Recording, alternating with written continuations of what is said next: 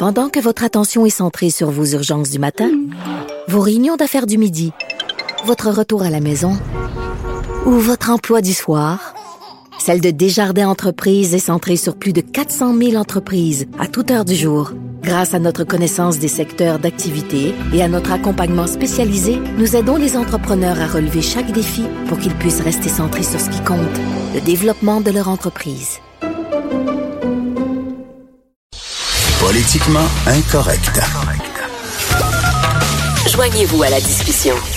Appelez ou textez 187 Cube Radio. 1877 827 2346. Je suis toujours au salon de l'auto au Palais des Congrès. Il y a des gens qui font la file devant mon kiosque parce qu'ils demandent des conseils sur le Galloper. Vous savez que je suis un expert international du Galloper. J'ai étudié euh, pendant de nombreuses années. Si vous avez des questions, n'importe laquelle, est-ce que vous devez changer votre Galloper? À partir de combien de temps ça dure un Galloper et tout ça? Je suis votre homme pour répondre à toutes ces questions. Alors nous allons ben non, je connais rien au genre. Nous allons maintenant parler avec Germain Goyer, producteur contenu automobile pour le Guide de l'auto, le Journal de Montréal, le Journal de Québec, qui euh, anime, co-anime aussi une émission euh, sur l'automobile ici pour Cube Radio. Salut Germain. Salut Richard, t'as plus besoin de moi, tu connais tout sur l'automobile maintenant. Écoute, le Galloper. C'est quoi un Galloper? J'arrête pas de, de niaiser avec ça. C'est mais- une pièce qui, qui sert euh, au freinage, tout simplement. OK, en français, ça se dit comment? C'est étrier. Un je me- étrier je me de pas, frein. là, parce qu'on utilise très peu les termes, euh, les termes en français dans l'automobile, malheureusement. Mais, un euh, étrier de frein. Ouais. Je pense que j'aime mieux le Galloper. Ça, ça. Écoute, euh, je parlais en début d'émission, OK, des cyclistes d'hiver. ouf, Je veux j'en ai vu avoir... quelques-uns ce matin. Hey, j'en, ai vu quelques-uns ce matin, puis sais-tu quoi? Je conduisais, puis j'étais nerveux, puis j'avais peur d'y rentrer dedans, parce que, tu sais, c'est glissant, et les routes sont étroites maintenant, parce qu'il y a de la neige à droite, il y a de la neige à gauche. C'est irresponsable de faire du vélo sur certaines routes l'hiver. Dans un monde idéal, on aurait des pistes cyclables un peu partout qui seraient déneigées à l'année pour favoriser ça, mais malheureusement, c'est pas le cas. Puis comme tu l'as dit, les rues sont beaucoup plus étroites en hiver. Euh, c'est dangereux. C'est dan- dangereux. C'est Puis dangereux. t'as peur, c'est, un statement. Nous autres, de le montrer. Gabriel, qui est ici, là, qui est notre euh, technicien, là, qui Il est ici, venu en vélo, lui? Il en, il en a fait du vélo d'hiver, lui, quand il, quand il était plus jeune.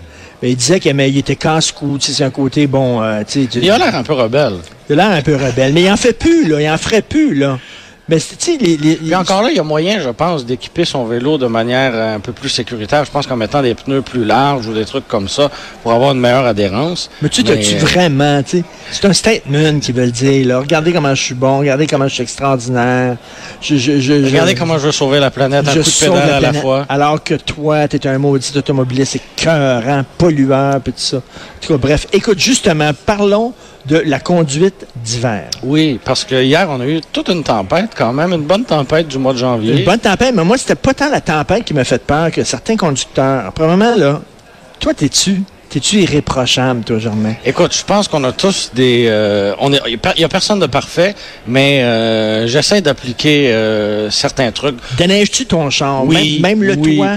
Surtout le toit. Surtout le toit. Parce qu'après ça, quand tu roules, le, le vent va pousser cette neige-là sur... euh, Le gars d'en arrière. Sur le gars d'en arrière. Puis ça peut être très dangereux. C'est sûr que quand c'est de la poudreuse, ça va peut-être plus l'aveugler qu'autre chose. Mais quand ça devient des, des morceaux de glace, s'il reçoit ça dans le pare-brise, ça peut faire tout un vacarme. Puis euh, ça, peut, ça peut causer du danger même. Hier, sur Côte-Sainte-Catherine, Ouais. il y a un gars qui a décidé... Je roulais sur Côte-Sainte-Catherine, OK? Il y a À un vélo gars- ou en auto? Non, en auto. OK, OK, OK. Il y a un gars qui a décidé, lui, de d'enlever la neige devant chez eux avec une souffleuse. Ouais. Il a... Puis il, il la pitchait la neige Ah, ouais. dans la rue. Wow. Alors, je suis arrivé, puis il y a eu, à un moment donné, plein de neige qui est tombée sur mon auto. Je ne voyais plus rien. Ouais, le gars, ça- lui a décidé de souffler la neige devant son genre. Il sacrait ça dans la Tout rue. ça pour Ben, que la gratte de la ville Ben la oui. remette devant son entrée après. Quel génie fantastique. Je sais pas s'il m'écoute, mais fantastique, monsieur. Alors, donc, tu déneiges. Là, il y a des gens, moi, j'ai vu, là, parce que je- j'écris ma chronique aujourd'hui sur, justement, la tempête de neige, puis tout ça. Puis, des- dans les commentaires après ma chronique, il y a des gens qui se sont mis à parler de conduite hivernale. Bien sûr. Puis il y en a qui disent, moi, j'enlève mon antidérapage parce que c'est pas bon. Ça me cause plus de problèmes qu'autre chose dans mon auto. Je préfère avoir le contrôle. Puis euh, un bon conducteur, c'est beaucoup mieux qu'un système antidérapage. T'en penses quoi? C'est certain qu'il y, a- il y a des gens qui euh, sont plus cow-boys, disons, mais euh, pour se sortir d'un banc de neige, ça peut être une bonne idée d'enlever euh, le système d'antipatinage qui souvent ne s'enlève pas complètement, complètement, complètement parce que justement, l'auto veut pas que tu prennes le champ. Ah oui. Je te le dis. Fait que euh, c'est ça. Pour te sortir d'un OK, bandage- comme l'auto du nom est boqué, l'auto. Exactement. Elle, Elle dit, on- regarde. je te garde vivant,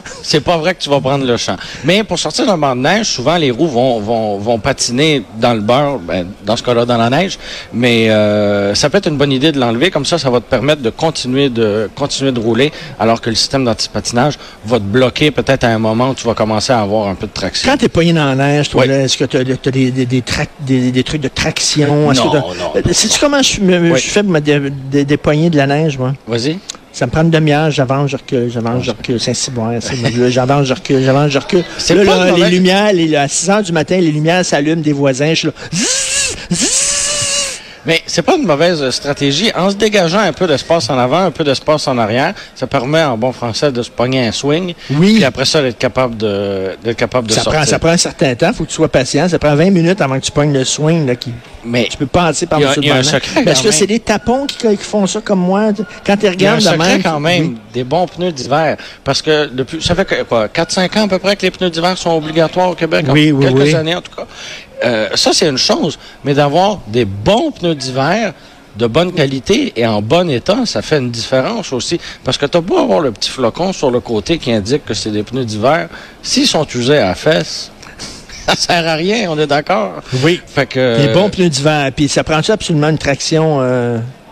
Un 4 motrices? Ouais, c'est ça, quatre roues Écoute, motrices? c'est sûr que pour se sortir dans le banc de Au Québec, est-ce que ça devrait être obligatoire, quasiment quatre roues motrices? C'est bon. obligatoire, mais tu sais. C'est pas obligatoire, mais euh, pendant une tempête comme on a eu hier, regarde, je te, je te donne un exemple. Euh, cette semaine, je fais l'essai d'un Subaru Crosstrek, qui est d'ailleurs le même véhicule que conduit Catherine Dorion. Ça avait fait tout un tollé. oui, là. oui. Est-ce que ça vient qu'une tuque? puis un t-shirt euh, Oui. un peu ordinaire. Mais euh, puis tu vois hier quand je suis rentré à, à la maison après après toute la journée du, du salon, il était tombé beaucoup de neige. J'ai j'ai tourné la clé, j'ai reculé. J'ai avancé, je suis sorti tout seul du banc de neige. J'ai même pas eu besoin de pelleter. Par contre, si j'avais eu une voiture à roue motrice avant ou traction, comme on dit, euh, là, il aurait fallu que je, que je pelte un peu ou que je fasse un peu comme toi, c'est-à-dire avance, recule, avance, recule, avance, recule. Oui, oui, en tapon. Ah, ouais, ouais. Alors donc, Catherine a fait un bon choix d'automobile. Ben absolument, absolument. Ben, c'est bien, ça. Se sortir, euh, se sortir d'un banc de neige, là, c'est assez efficace. OK. Il y, a- il y avait des tapons hier qui étaient derrière moi, comme à deux pieds derrière moi, comme Ouais, s'il n'y ça, avait pas de neige, comme c'est Ça, ça, c'est- là, ça, c'est délirant. Absolument, ça. parce que tu sais, si on a de la misère à, euh, à partir, euh, à- lorsque la lumière tombe verte, on va avoir de la misère à freiner aussi, parce que si c'est glissant au départ, ça va être Ben glissant oui. à l'arrêt aussi. Donc c'est sûr que la, la, la distance de freinage est augmentée quand il fait... euh, quand, quand, quand la surface est gelée. Là. Donc ça, c'est dangereux. Il y a les lumières aussi. Allumez vos lumières quand vous conduisez. Ben oui. neige. Ben oui. Parce que si le véhicule est blanc, si le véhicule est gris, on le voit pas du tout, du tout dans la, dans la tempête. Allumez les lumières. Bon, puis si tu te mets à glisser, parce que c'est glissant, tu pognes une talle de glace noire, puis tu te mets à glisser. Je le sais qu'ils disent tout le temps, faut pas que tu touches au frein. Mais sauf que moi, mon cerveau est fait de, de telle façon que c'est un réflexe. Quand ton char commence à délirer, à, à spinner, tu, tu pèses sur le break. Il faut pas faire ça. La, la première chose à faire, c'est de ne, c'est de regarder là où on veut aller. Parce que si on veut, si on veut aller tout droit, mais qu'on voit qu'il y a un arbre qui s'en vient à notre droite, puis on a peur d'aller frapper cet arbre-là, on va avoir tendance à le regarder et instinctivement, on va être porté à aller vers cet objet-là Ah qu'on oui. regarde. Oui, oui, oui. Ah ouais, instinctivement, là, tu vas où tu regardes. Exactement. Donc, on continue de regarder tout droit. C'est sûr qu'avec les véhicules qui ont, maintenant, ils ont pas mal tous le système euh, ABS, là, le, qui, qui, qui permet de freiner un peu plus Ah, le système efficacement. ABS, moi j'adore ça. Oui, oui, oui. Voilà, c'est moi, euh, c'est moi. Après le Galloper, c'est ça que je vais J'ai l'impression que je te parle un peu euh, chinois, là. C'est un système anti-blocage. Donc, ça évite que les roues barrent lorsque tu freines. OK. Donc, le système, tu sais, il y a, euh, tu as dû connaître ça, j'imagine, pomper la pédale de frein. Oui, pour- oui, oui. Bon, ce système-là fait ça à ta place. Donc, en situation de- de- d'urgence comme ça, euh, tu peux freiner. Moi, j'ai connu quand tu partais les chars avec une manivelle. Non, c'est pas vrai. Quelles sont les conditions les pires dans lesquelles tu conduis, toi? Parce que tu as conduit des chars beaucoup, puis tes tests et tout ça. Les pires conditions de route. Est-ce que tu as une histoire à nous raconter? J'ai pas une anecdote particulière, mais je t'avoue que euh, une tempête de neige, un verglas, euh, déglacer des vitres, ça c'est toujours... Ah, euh, c'est chiant. c'est l'enfer, l'enfer, l'enfer. J'avoue, des fois, je suis trop paresseux, fait que je suis dans mon champ. Dé- Quand j'ai le tu temps... déglaces juste un petit carreau. Non, puis là, je mets comme, euh, tu sais, le, le chauffage, puis je me dis, ça va fondre. J'attends que ça fonde avant, avant de sacrer mon camp. J'écoute la radio, je, je- là, je vais écouter Cu- Cube Radio du Trisac le matin. J'attends que ça fonde.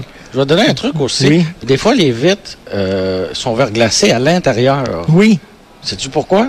Parce que je pense qu'il faut laisser un petit peu de... de il faut- En fait, c'est juste une accumulation d'humidité dans le véhicule.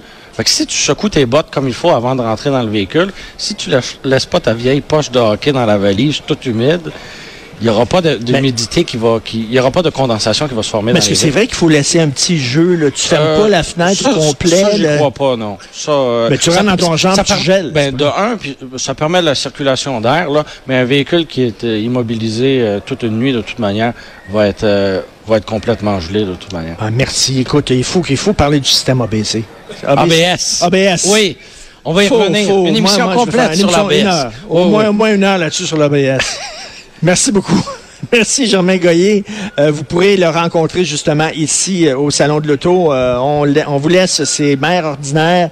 On se reparle demain à 10h, toujours du Salon de l'Auto. Passez une bonne journée politiquement incorrecte.